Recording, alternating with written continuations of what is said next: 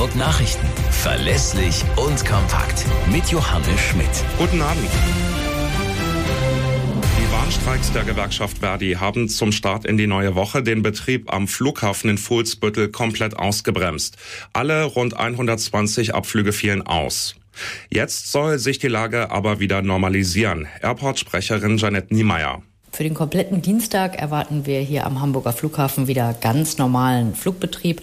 Weil Passagiere ihre durch den Streik gestrichenen Flüge umgebucht haben, können einzelne Flüge zwar stärker ausgelastet sein, mit Einschränkungen ist sonst aber nicht zu rechnen. Erneuter Kahlschlag bei der seit Jahren angeschlagenen Warenhauskette Galeria Karstadt Kaufhof. Über 50 Häuser werden geschlossen, 4000 Beschäftigte verlieren ihren Job, teilte der Konzern mit. Die ersten Häuser sollen schon in diesem Sommer schließen. Handelsexperte Gerrit Heinemann sagte im ZDF zur Zukunft der Warenhäuser, Kunden sagen, das äh, Kaufhaus oder Warenhaus von heute ist äh, Amazon, wo wir in Deutschland 500 Millionen Artikel finden. Ein großes Warenhaus äh, bietet vielleicht 200.000 Artikel an. Also das sind mindestens 2000 mal mehr Artikel. Deswegen hat sich das Thema erledigt. Was tun, um die vielen Probleme im Krankenhauswesen anzupacken? Darum ging es auf einem Gipfel von Gesundheitsminister Lauterbach mit Vertretern des Gesundheitswesens und der Länder.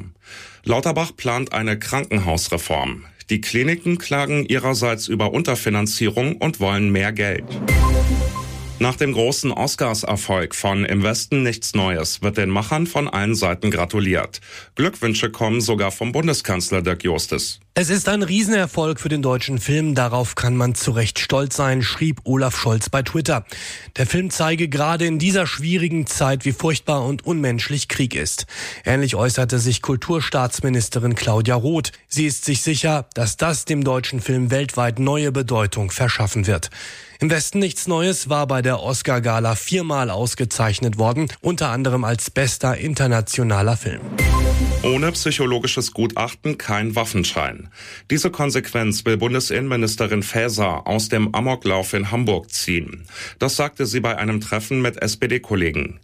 Bislang braucht man nicht in jedem Fall ein solches psychologisches Gutachten, um eine Waffenbesitzkarte zu beantragen. Das waren die Nachrichten aus Hamburg, Deutschland und der Welt.